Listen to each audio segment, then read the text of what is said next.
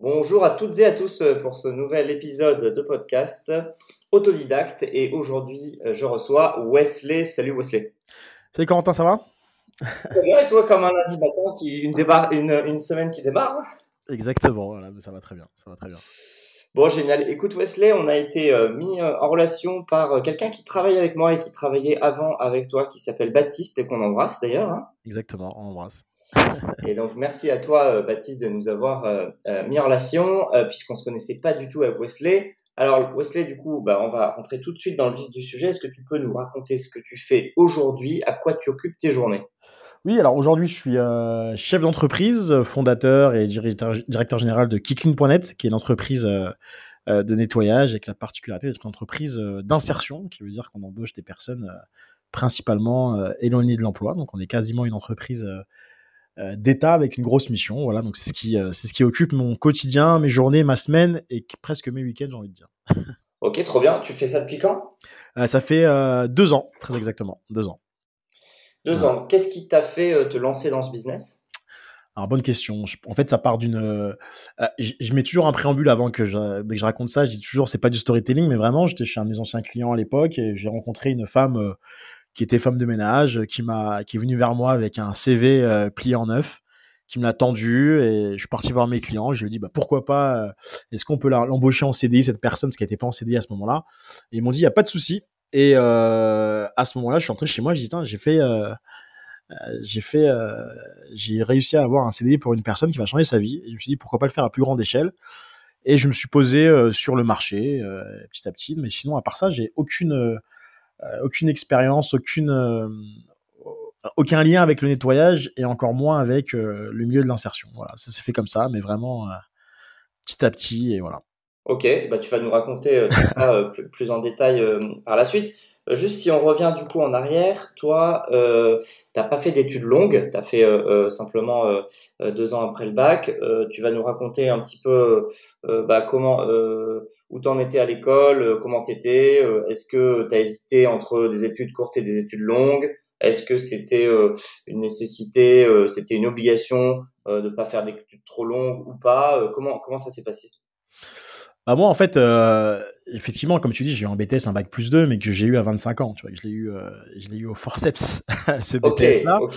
Donc à la base, c'était pas du tout prévu. Alors moi, j'ai, j'ai, euh, j'ai une petite particularité, c'est depuis que je suis à l'école, euh, depuis ma maternelle, on, on, voulait me faire sauter des classes, et en fait, j'ai toujours été celui qui qui était, qui mettait pas ses capacités au maximum. Tu vois. Alors attends, on voulait te faire sauter des classes, et on, on te l'a pas fait, on, on te l'a proposé. Et, Ouais j'étais très en avance euh, en maternelle euh, au début de mon CP et, et, et c'était une bonne nouvelle aussi que mes parents euh, euh n'aient pas voulu me faire sauter des classes. Et en fait, moi, je me considère comme un talentueux et non travailleur. Donc, ce qui fait que ça annule en fait totalement le, ce talent. Et tu te reposes sur tes lauriers. Exactement. J'ai toujours, je me suis toujours dit, j'ai du talent, ça va le faire. Et en fait, effectivement.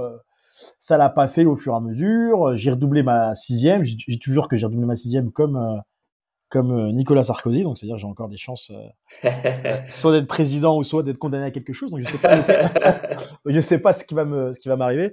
Mais là, j'ai toujours redoublé, j'ai redoublé ma sixième. Euh, on voulait me faire redoubler la cinquième, quatrième, et en fait, du coup, arrive au troisième, tu sais, il faut faire un choix.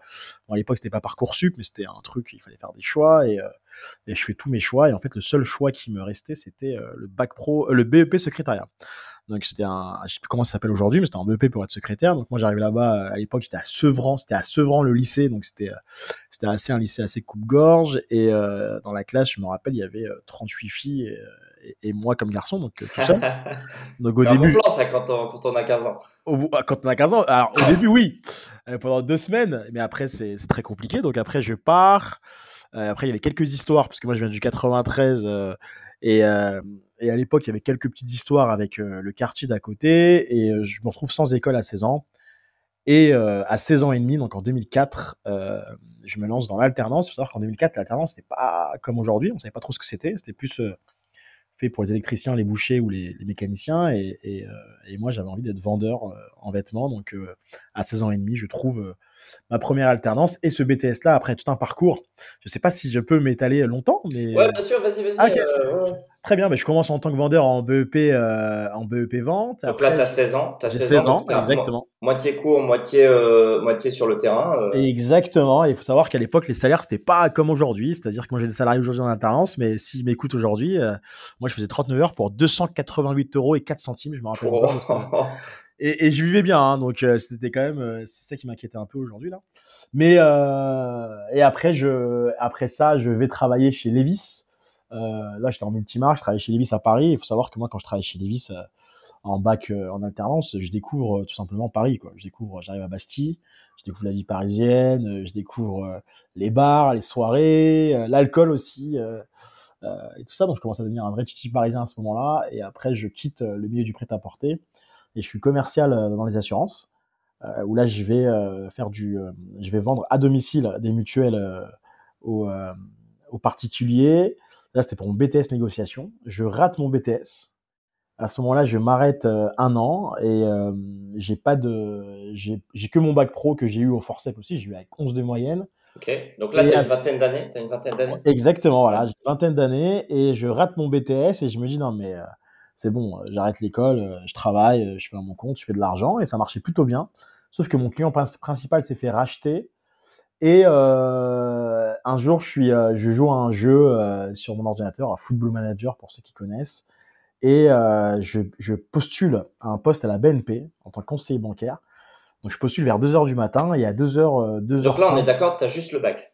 J'ai juste le bac, le bac pro. le bac pro vente. Donc c'est-à-dire, je suis très... Non seulement j'ai le bac, mais c'est très limité en, en termes de... d'action et, et je me fais recaler de la BNP vers 2h10 du matin parce que j'avais pas, pas bac plus 2, donc du coup, je, je, prends très très mal le fait de me faire recaler par un ordinateur. Et à ce moment-là, bah, je me dis, il faut que je reprenne mes études. Donc j'ai repris mes études euh, à la suite de cette nuit-là. Et je ok, parce que là, tu te dis, ça va être difficile en, finalement de, de, de, faire des choses sans, sans faire un bac plus de quoi, enfin sans faire des études. Quoi. Ouais, exactement. Ouais. Moi, me faire recaler par un ordinateur, ça m'a, ça m'a, j'ai fait les 100 pas dans ma chambre euh, cette nuit-là. Je me rappelle, je me dis mais c'est pas possible enfin voyez-moi, je vais discuter, je sais vendre. Et en fait, je trouvais que c'était, euh, au final, je trouvais ça assez fair, tu vois. Euh, c'était écrit bac plus 2, euh, nous on prend pas de bac plus 2, euh, donc, donc, voilà, donc j'ai repris mes études à ce moment-là et j'ai fait mon bac, j'ai eu mon bac plus 2, j'ai travaillé comme un acharné. Et attends, et là tu l'as fait en alternance aussi? Toujours en alternance. J'ai toujours fait après le bas, après le, à partir de, 16 ans jusqu'à mon BTS. J'ai fait 7 euh, ans d'alternance. Donc toujours, donc en fait euh, alternance, donc ça veut dire que tu étais payé. Alors certes, on a compris, c'était pas beaucoup, mais quand même, tu étais payé. Et euh, et tu payais pas tes études. Exactement, voilà, exactement, tu vois. Et, voilà, donc ça c'était mon parcours, mon parcours scolaire où j'ai toujours travaillé principalement dans des métiers de sales, de vendeur. et du coup, donc tu fais ton alternance chez qui? Alors, je fais mon alternance chez un petit euh, revendeur que j'adore aujourd'hui, que je suis totalement reconnaissant, qui m'a lancé. Euh, euh, Jean-Marc, si tu m'écoutes. Et je fais chez Levis, après pendant deux ans. Et ensuite, je vais dans les assurances chez un courtier qui se trouve à Tine Marcel, où je vends des assurances AXA, euh, okay. April ou quoi que ce soit. Et une fois que tu es diplômé du coup du BTS, donc tu as à peu près 22 ans, là, c'est quoi le comment est-ce qu'on trouve un premier job? Est-ce que c'est difficile, facile quand on a un bac plus 2 euh, Alors, c'est difficile si tu restes, euh, si tu t'envoies des CV euh, classiques, parce qu'en en fait, tu es trié de manière très objective et avec des, avec des, des standards très basique. Et en fait, c'est assez simple si tu fais ton métier de commercial avant même d'être recruté, tu vois. Où tu vas vers le mec, tu fais ton commercial. Bonjour, je m'appelle Wesley, voilà, j'ai fait ci, j'ai fait ci, j'ai fait ça. Tu te vends, tu te vends. Je me vends et moi, c'est comme ça que je suis rentré chez Philippe Maurice. Euh, je me rappelle, on était le 11 septembre, c'est une marque qui m'a marqué 2004, 2012 euh, d'ailleurs, et je vois qu'il y a un salon commercial qui se fait à Porte de Champéret. Euh, je vais là-bas et je vois qu'il y a une longue file d'attente au stand de Philippe Maurice. Je me dis, mais qu'est-ce qui, pourquoi tout le monde est, là-bas? Je regarde les offres d'emploi, je rentre chez moi, je mets une cravate, je me rase un peu la barbe, et j'arrive au stand, je dis, voilà, bonjour, je m'appelle Wesley Samba, j'ai fait ci, j'ai fait ci, j'ai fait ça, j'aimerais beaucoup travailler pour Philippe Maurice.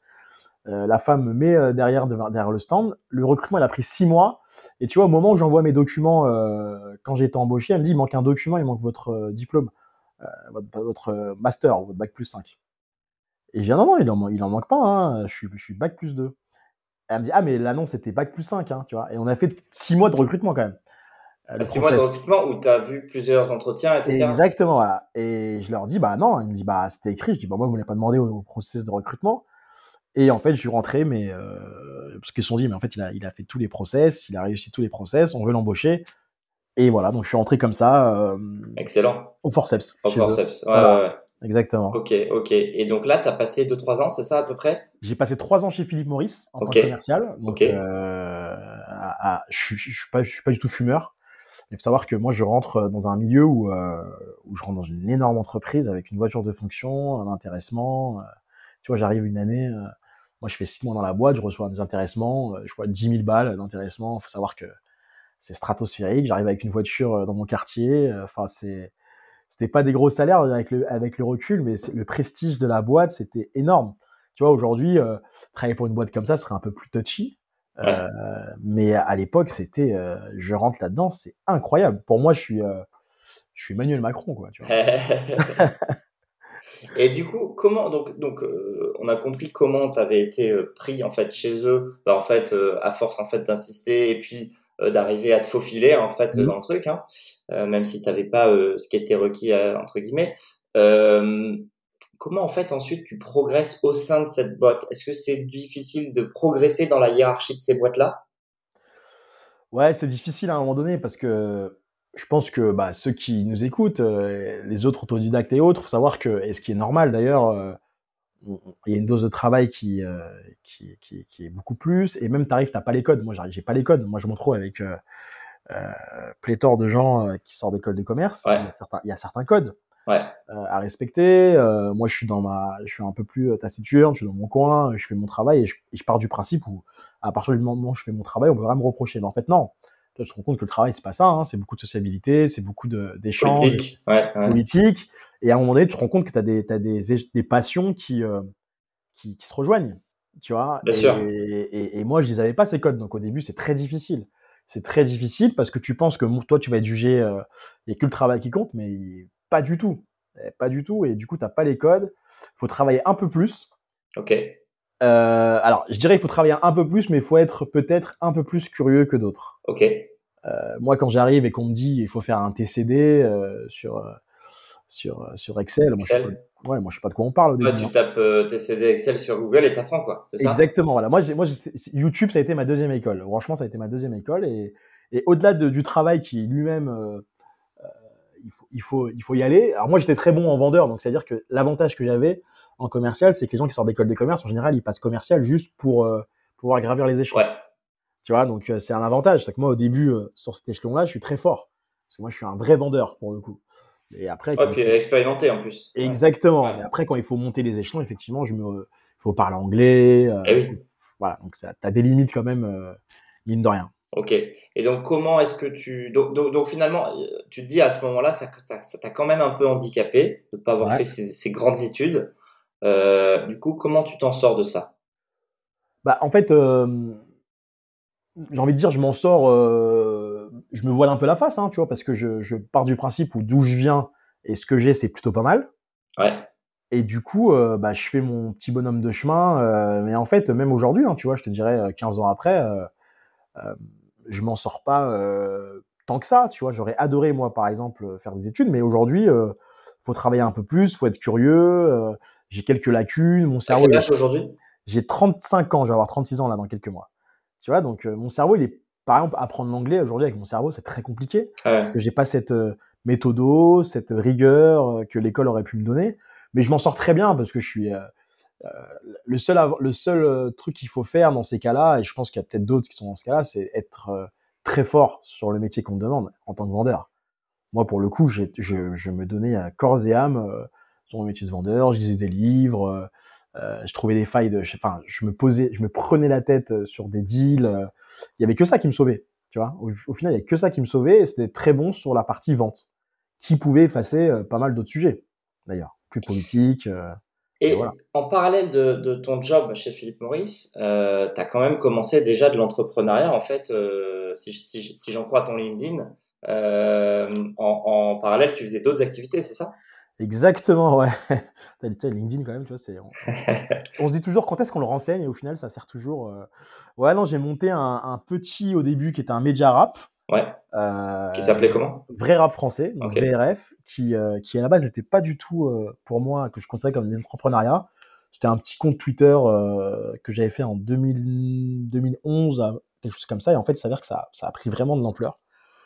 Je me suis retrouvé avec une dizaine, voire quinzaine de, pigistes au quotidien, à avoir toutes les, tous les artistes de rap que, de ma jeunesse que j'adorais. Donc j'ai pu interviewer Ayam, Caris. J'avais aussi une émission de radio euh, pendant 4 ans chez Radio Campus Paris. Donc c'était un média qui avait vraiment pris de l'ampleur, euh, qui était euh, qui a été considéré par un média américain comme le meilleur blog de rap français.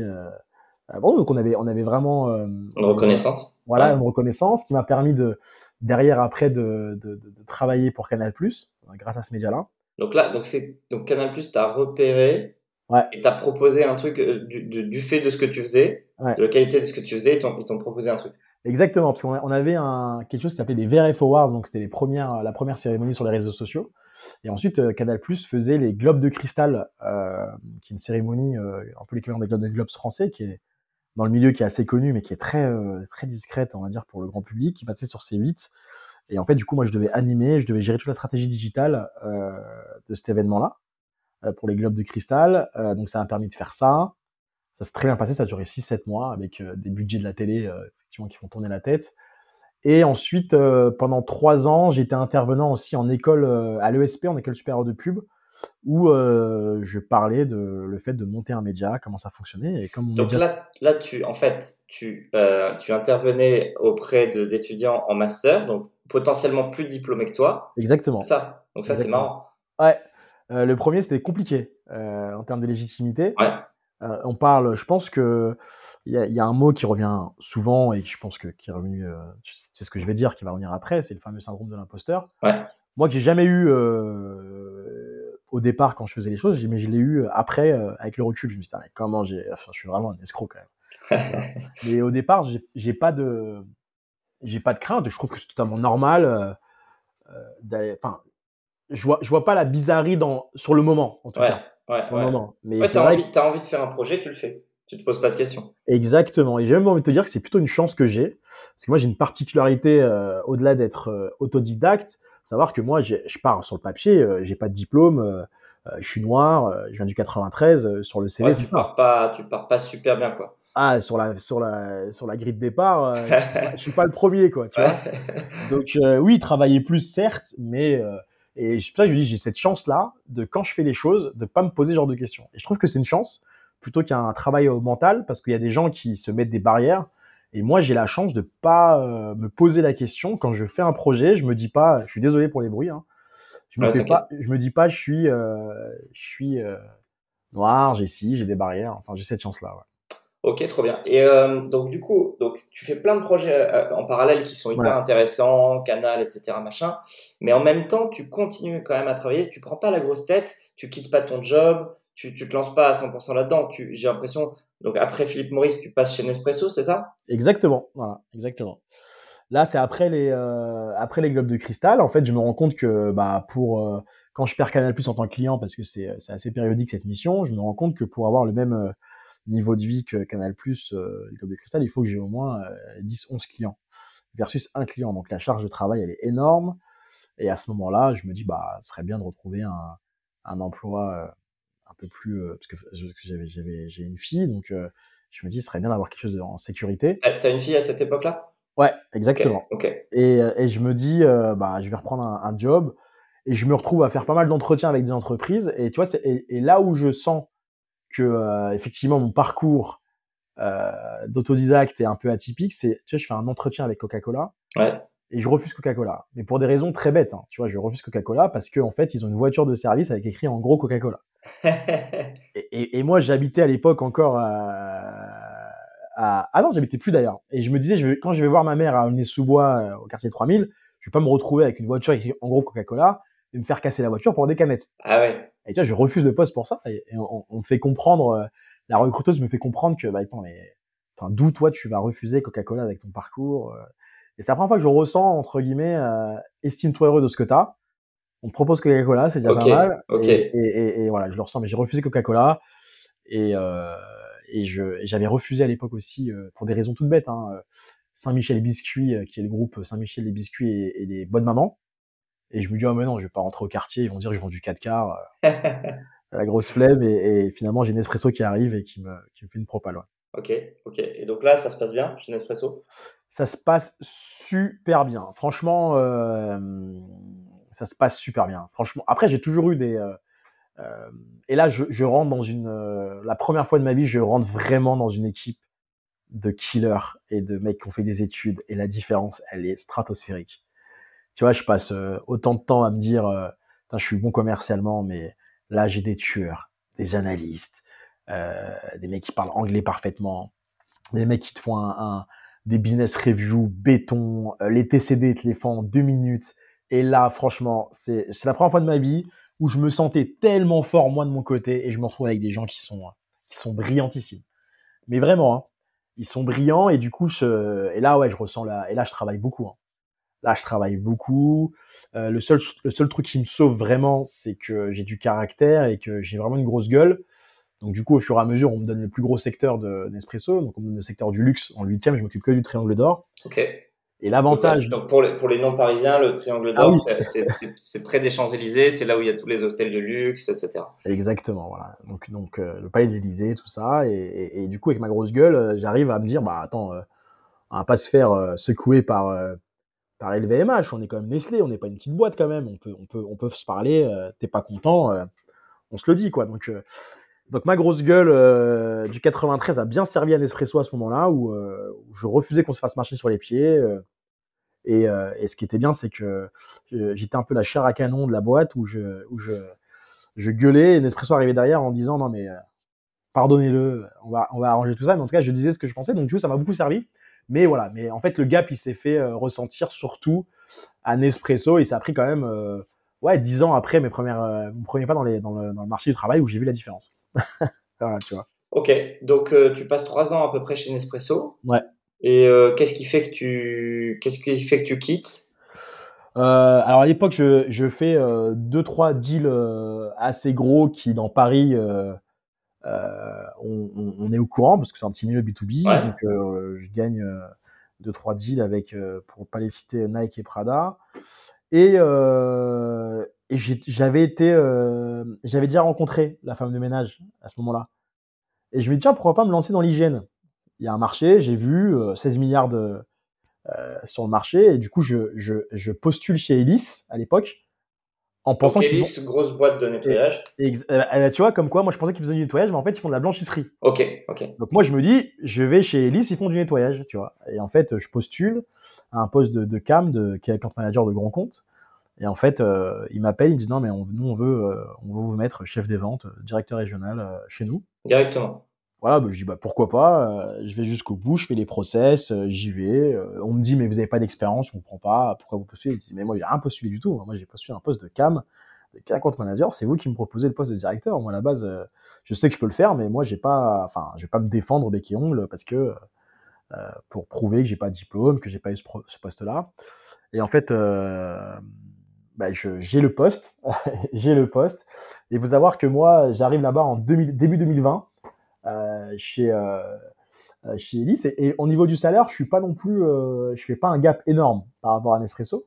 Donc là, c'est vraiment le statut que je vais chercher. Et là, je me dis, c'est bon, j'ai plié le game, j'arrive, j'ai fait des grosses boîtes, j'ai pas de diplôme vraiment, et je suis, je, vais gérer une dizaine de personnes, pas manager, pardon, et j'arrive en 2020, je dois m'occuper des restaurants, des hôtels, des petites boîtes, et là, quelques, quelques, quelques jours, enfin quelques mois après, c'est le Covid. Ouais. Il n'y a plus de restaurants, il n'y a plus d'hôtels, et du coup, euh, la fin, elle est inéluctable euh, chez Ellie. Je devais partir. Euh, il y avait un plan social, un PSE qui se, qui se tramait fin de l'année, et je lui dis bah, je sais, je sais que je vais sauter autant que je saute maintenant. Ok. Et, et ça s'est fait comme ça. Et d'ailleurs, juste je fais une petite digression, mais savoir que moi, je suis sans je suis, je suis chat noir de toutes les boîtes où je suis passé. Et c'est ça qui a fait, tu vois, Elise, je te parlais du Covid. Il faut savoir que quand j'arrive chez Levis, à l'époque, c'est la mode du diesel, donc j'arrive à ce moment-là.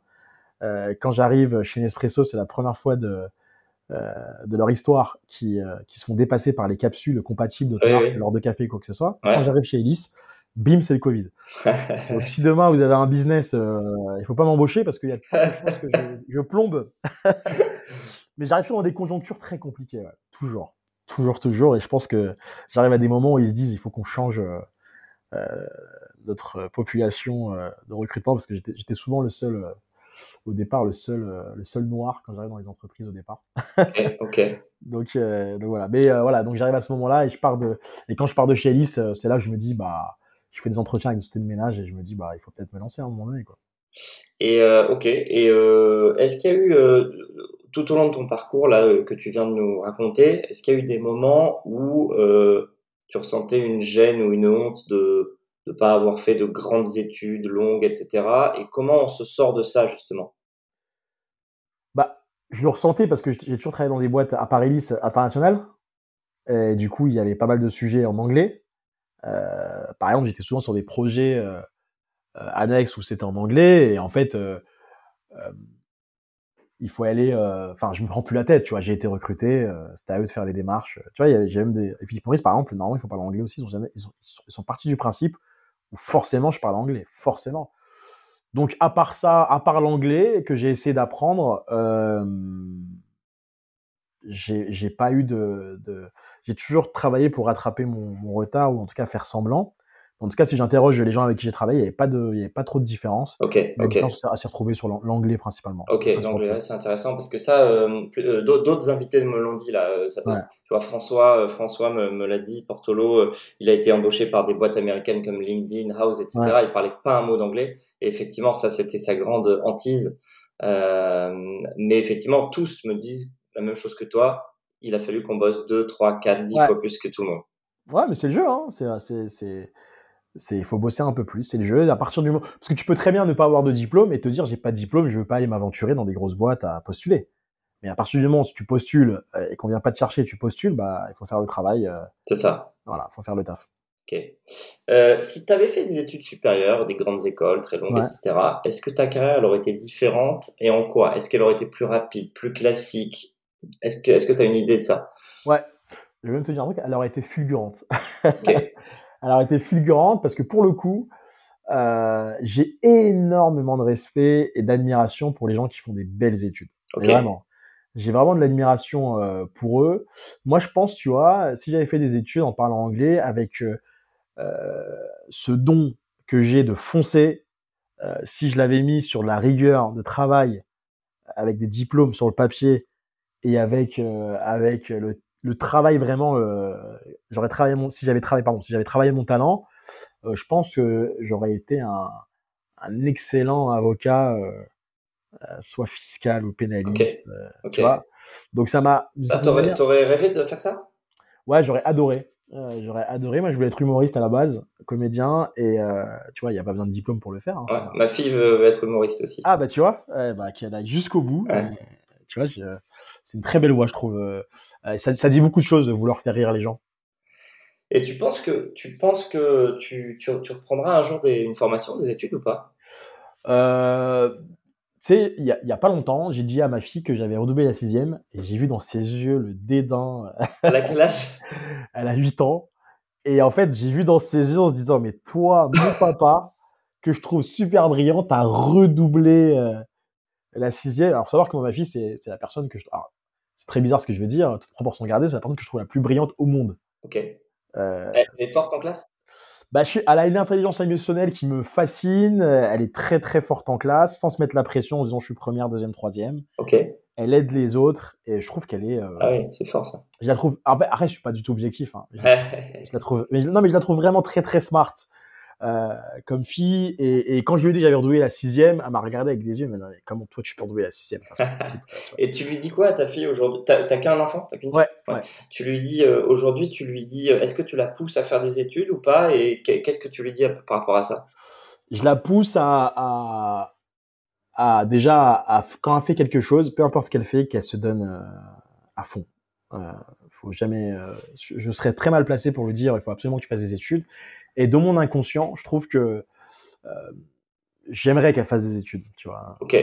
Si demain elle me dit, euh, je veux me faire, alors c'est très con ce que je veux dire, mais si elle me dit, euh, papa, je veux faire un, après son, son, troisième, je veux me faire un CAP de cuisine, tu vois, un, je vais lui dire, mais sois la meilleure cuisinière, mais au fond de moi, a quand même fait des études, quoi. Parce que franchement, c'est, en fait, c'est fatigant. Et je pense que tous ceux que tu as, eu en invité, je pense qu'ils ont, on a ce point commun. Franchement, c'est usant. Ouais, ouais, ouais. Eh, franchement, c'est usant. Donc, non, non, mais après, moi, je, je, fais. moi, j'ai une logique. Hein. À partir du moment où on fait des enfants, c'est pour qu'ils aient une meilleure vie que nous. Moi, mes parents, ils sont venus en France. ils venaient d'où? Congo. Ok. Les deux, ils sont sacrifiés. je pense avoir une. Pas une meilleure vie qu'eux, mais je pense avoir eu le choix dans ce que je veux faire. Et je pense que c'est un vrai luxe, le choix. Et, et, ils m'ont donné un vrai capital aussi, un culturel qui.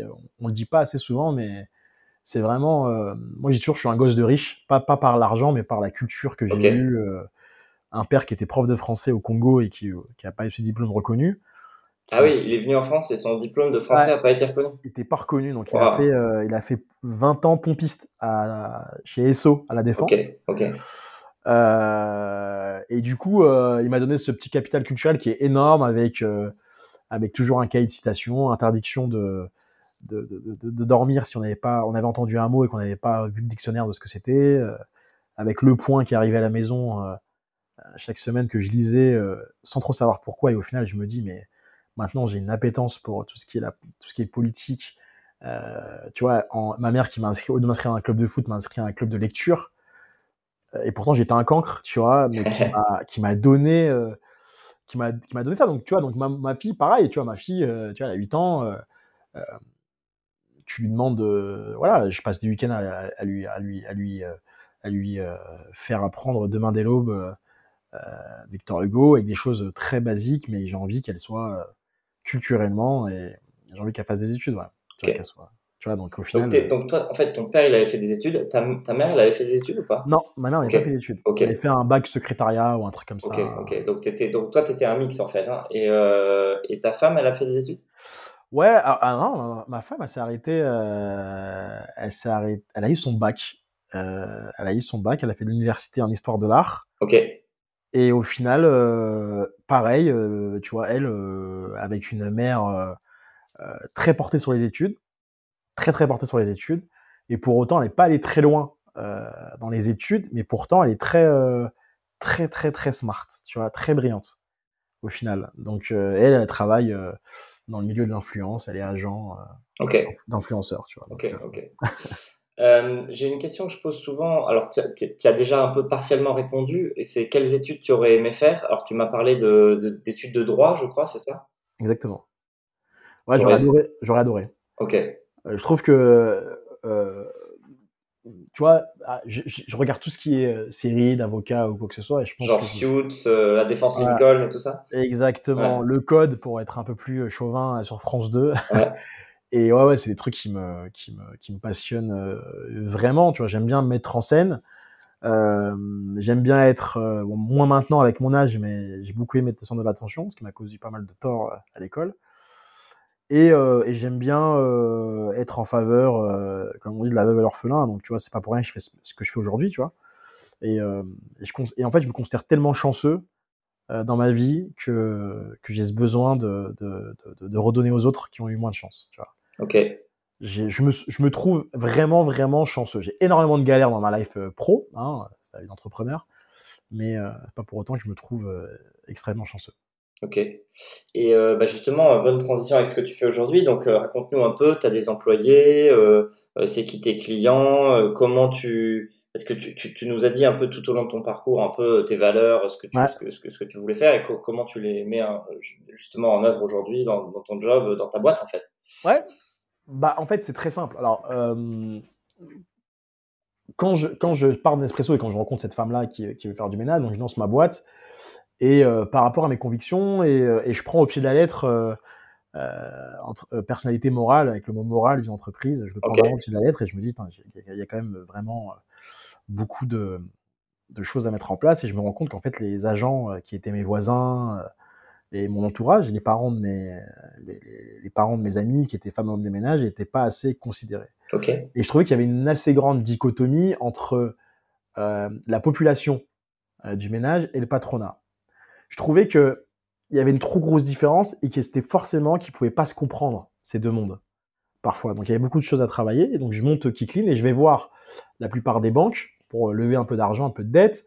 Et je leur dis, bah, moi, mon business est simple, c'est une boîte de nettoyage, vous connaissez tous, sauf que la particularité, c'est que je vais mettre des anciens SDF et des gens qui sortent de prison dans les entreprises et ils ont les clés, ils vont faire le ménage.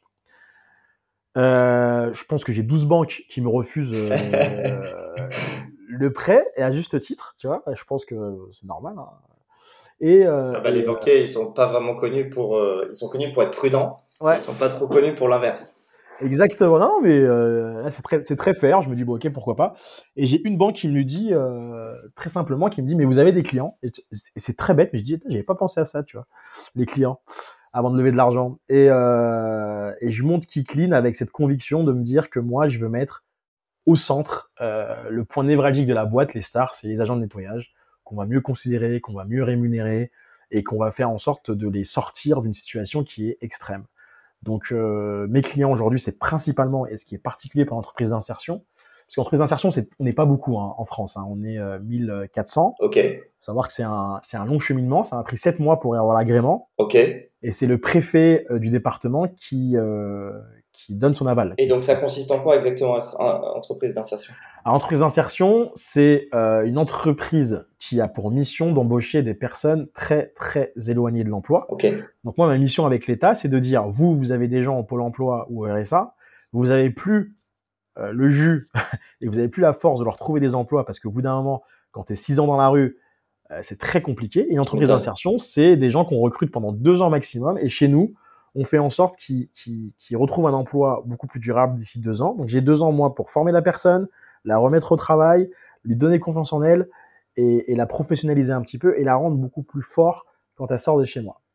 Donc c'est des gens qui ont vécu 5-6 ans dans la rue, qui ont peut-être fait 20 euh, ans de prison euh, et qu'il faut remettre euh, sur euh, le milieu du travail. Donc, c'est-à-dire qu'au-delà du travail, moi j'ai une mission, on fait leur CAF, on fait leurs impôts, on prend les rendez-vous pour le médecin, on négocie avec des médecins et dentistes pour être sûr qu'ils ils aient des, des, soins euh, pas trop pas trop onéreux. tu les accompagnes ah, global.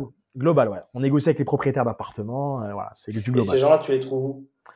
Bah, il existe une plateforme, ce qu'on appelle la plateforme de l'inclusion, qui sont quelque chose de très marginal par rapport à Pôle Emploi. Où là, par exemple, j'ai des j'ai des associations qui m'envoient des mails qui me disent voilà, monsieur Intel euh, était dans la rue, qui me disent toute, sa vie en fait, était alcoolique, était drogué, euh, a des dettes, et voilà. Donc ce qu'on n'a pas au Pôle emploi. Donc il existe une plateforme euh, qui est faite par le ministère du Travail, qui s'appelle la plateforme de l'inclusion, où on se parle entre soit association et ce qu'on appelle nous employeurs solidaires, où on, se dit les choses quoi. On se dit lui il a pas de travail parce que c'est un drogué ou parce que c'est un alcoolique et il veut s'en sortir. Voilà. Et toi, toi tu les récupères ces gars-là, et ces, ces femmes-là, tu les formes, tu les, comment tu fais en fait?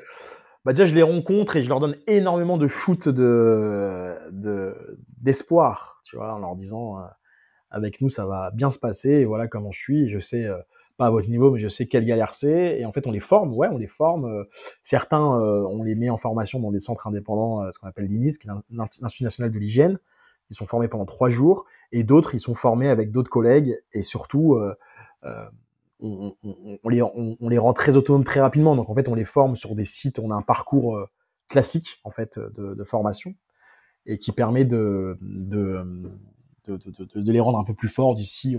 On, donne 14 jours pour bien les former. Et après, tu les envoies chez tes clients. Et tes clients, j'imagine, c'est des boîtes de toute taille? Ouais. On a. alors, déjà, la, plupart d'entreprises d'insertion travaillent avec les marchés publics. Parce qu'en fait, dans les marchés publics, il y a des clauses euh, d'insertion qui dit, euh, bah, nous, en marché public, on, il faut faire travailler des gens qu'on nous, on paye au RSA, etc. Donc, c'est plutôt smart hein, de la part de l'État. Et moi, j'ai fait le choix de faire zéro marché public pour l'instant. Je fais que du privé. Ok. Donc, c'est plus dur. C'est beaucoup plus dur. Il faut aller les chercher. Exactement. Exactement. Donc là, je, c'est là où j'ai convaincu le, la préfecture. Alors, ils me disaient, mais vous avez, monsieur Samba, vous avez zéro expérience dans le nettoyage et vous avez zéro expérience dans le milieu de l'associatif, de l'insertion, sauf, que tu, sauf que tu sais vendre. Exactement, voilà, ce que je leur ai dit. Je dis, mais moi, je sais vendre. Donc, ce qui veut dire, c'est que ces gens-là, euh, grâce à mes capacités, bah, je vais leur trouver du travail.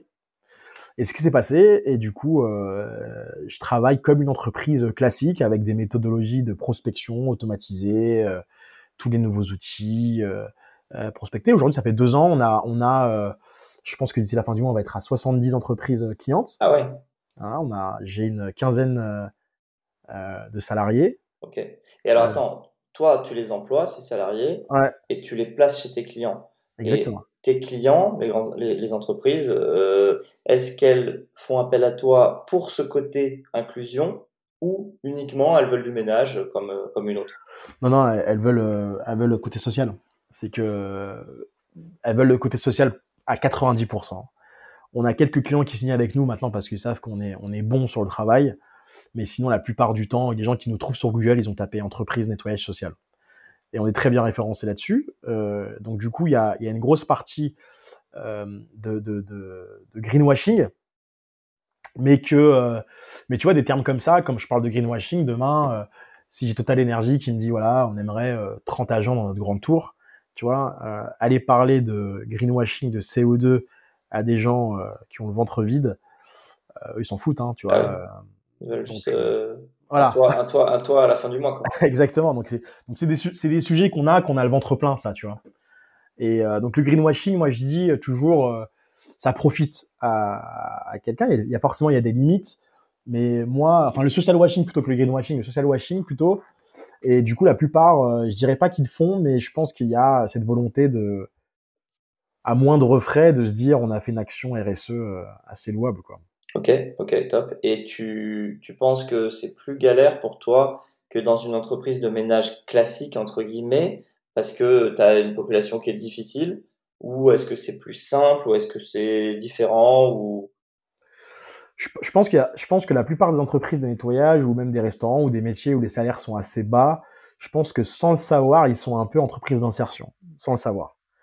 Et donc, on a les mêmes problématiques avec euh, tout le monde. Nous, on a, on a la première problématique, prime abord, de gens. Alors, c'est très bizarre ce que je vais dire, mais de gens qui étaient SDF ou quoi que ce soit, mais avant d'être SDF ou alcoolique, ils avaient une, une vie euh, normale avant. Qui est la différence d'un mec euh, qui vient de l'étranger et qui commence direct à travailler en charbonneur. Donc, moi, j'ai des gens qui, qui sont brisés par un divorce, quoi que ce soit, mais qui avaient une vie totalement normale avant. Donc, du coup, il reste encore cette, cette, cette chose-là. Et honnêtement, vivre cinq ans dans la rue, ça crée une intelligence émotionnelle incroyable. C'est-à-dire que moi, tu me mets euh, six mois, je meurs. Tu vois, et, j'ai des gens qui sont euh, ultra brillants. C'est beaucoup plus compliqué euh, en termes d'émotion. tout est pris, tout est décuplé, je pense. Tout est décuplé. C'est des gens à qui on a passé leur vie à leur promettre des choses dans la rue. Tu vois, on a tous eu un mec qui dit bah, Tu seras là demain, je te ramène 20 euros, reste là. Et il y a des mecs, des SDF qui restent 6 ans à la journée à les attendre on leur a fait plein de promesses qui n'ont pas, qui pas été honorées. Donc, du coup, chaque promesse qui n'est pas honorée, est, en termes de ressenti, est décuplée euh, fois 1000. Donc, c'est plutôt émotionnel que, que, ça change par rapport à, d'autres boîtes. Ok, ok. Tu vois, à gérer. ok, intéressant. Est-ce que, donc, euh, tu, tu aujourd'hui, on peut dire que tu as une certaine fierté à avoir réussi euh, sans, sans, sans, grandes études? Ouais, ouais, je suis très, je suis très fier de moi. Vraiment, je suis très fier de moi. Euh, c'était, et c'est pas simple. Tu vois, aujourd'hui, euh, aujourd'hui, j'ai beaucoup plus de. C'est un non-sujet aujourd'hui euh, les études parce que quand je fais mes réunions, quand je vais voir mes, quand j'arrive à, lever un peu d'argent, je me dis bah les, les prévisionnels que j'ai fait grâce à YouTube, je suis pas, je suis pas si teubé que ça. Tu vois, j'arrive à convaincre. Et euh, mais parce que avant tout, j'étais, je me faisais confiance à moi-même. Tu vois, donc je suis très fier. Je suis très fier de ça. Je suis vraiment très fier. Euh, ok, top. Écoute, euh, merci. On a fait un bon tour. Est-ce que tu as, euh, un, conseil à donner à des gens qui, qui hésiteraient, tu vois, soit à créer leur truc, soit à faire des études ou pas faire d'études, qui seraient, tu vois, un peu dans, dans une interrogation Qu'est-ce que tu pourrais leur conseiller? Alors, alors c'est peut-être antinomique avec le sujet du podcast, mais je me dirais que le fait de faire des études, ça donne une sacrée liberté. ça donne une vraie liberté après de faire ce qu'on veut. Donc, euh, il faut pas, enfin, ne pas faire d'études en général, c'est plutôt des concours de circonstances euh, plutôt qu'un choix. Euh, donc, et je dirais, n'écoutez pas les conseils du sage Wesley Samba. faites, suivez votre instinct et l'instinct en général, il est, c'est souvent le bon. Et si vous vous trompez, c'est pas très grave. Et même si vous voulez faire quelque chose qui est que vous pensez faire, faites des petits objectifs, quoi. Tu vois et faites ce que vous avez à faire quoi. Donc allez-y, ouais, allez pas après pas. Voilà. Et, et euh, ouais, il faut pas hésiter à lancer un truc euh, comme toi tu l'as fait avec au début. Voilà. En fait, au début, ce que tu as lancé, en vrai, c'était juste un compte Twitter, c'est ça? Exactement. Ouais, et en fait, ouais. tu lances. En fait, c'est ça qui est fou. Et c'est ça que j'aime bien dans l'entrepreneuriat, c'est qu'au début, bah, un compte Twitter, en fait, ça, ça, ça, prend quoi? Deux minutes à créer? Ouais, En fait, aujourd'hui, dix ans après, on voit où ça t'a mené. En fait, ça t'a mené euh, dans plein d'endroits. Exactement. Et tous ceux qui ont travaillé avec moi, ils ont des, tous des postes euh, euh qui sont euh, en rapport avec, avec ce qu'on a fait. Je pense à Myriam, qui est animatrice sur TF1 et maintenant c'est News, enfin c'est Star. Lisa, qui est, manager chez Welcome to Jungle. Tom, qui est manager chez Brut. Baptiste, on en parle, qui a une carrière euh, complètement euh, assez euh, aussi atypique et très smart. Donc tu vois, au final, on a, ça nous a tous servi. Ça nous a tous servi. Top. Bah, écoute, merci beaucoup Wesley. C'était hyper intéressant, super énergie. Et puis, bah, à très bientôt. À très bientôt. Merci à toi. Ciao. Salut, ciao.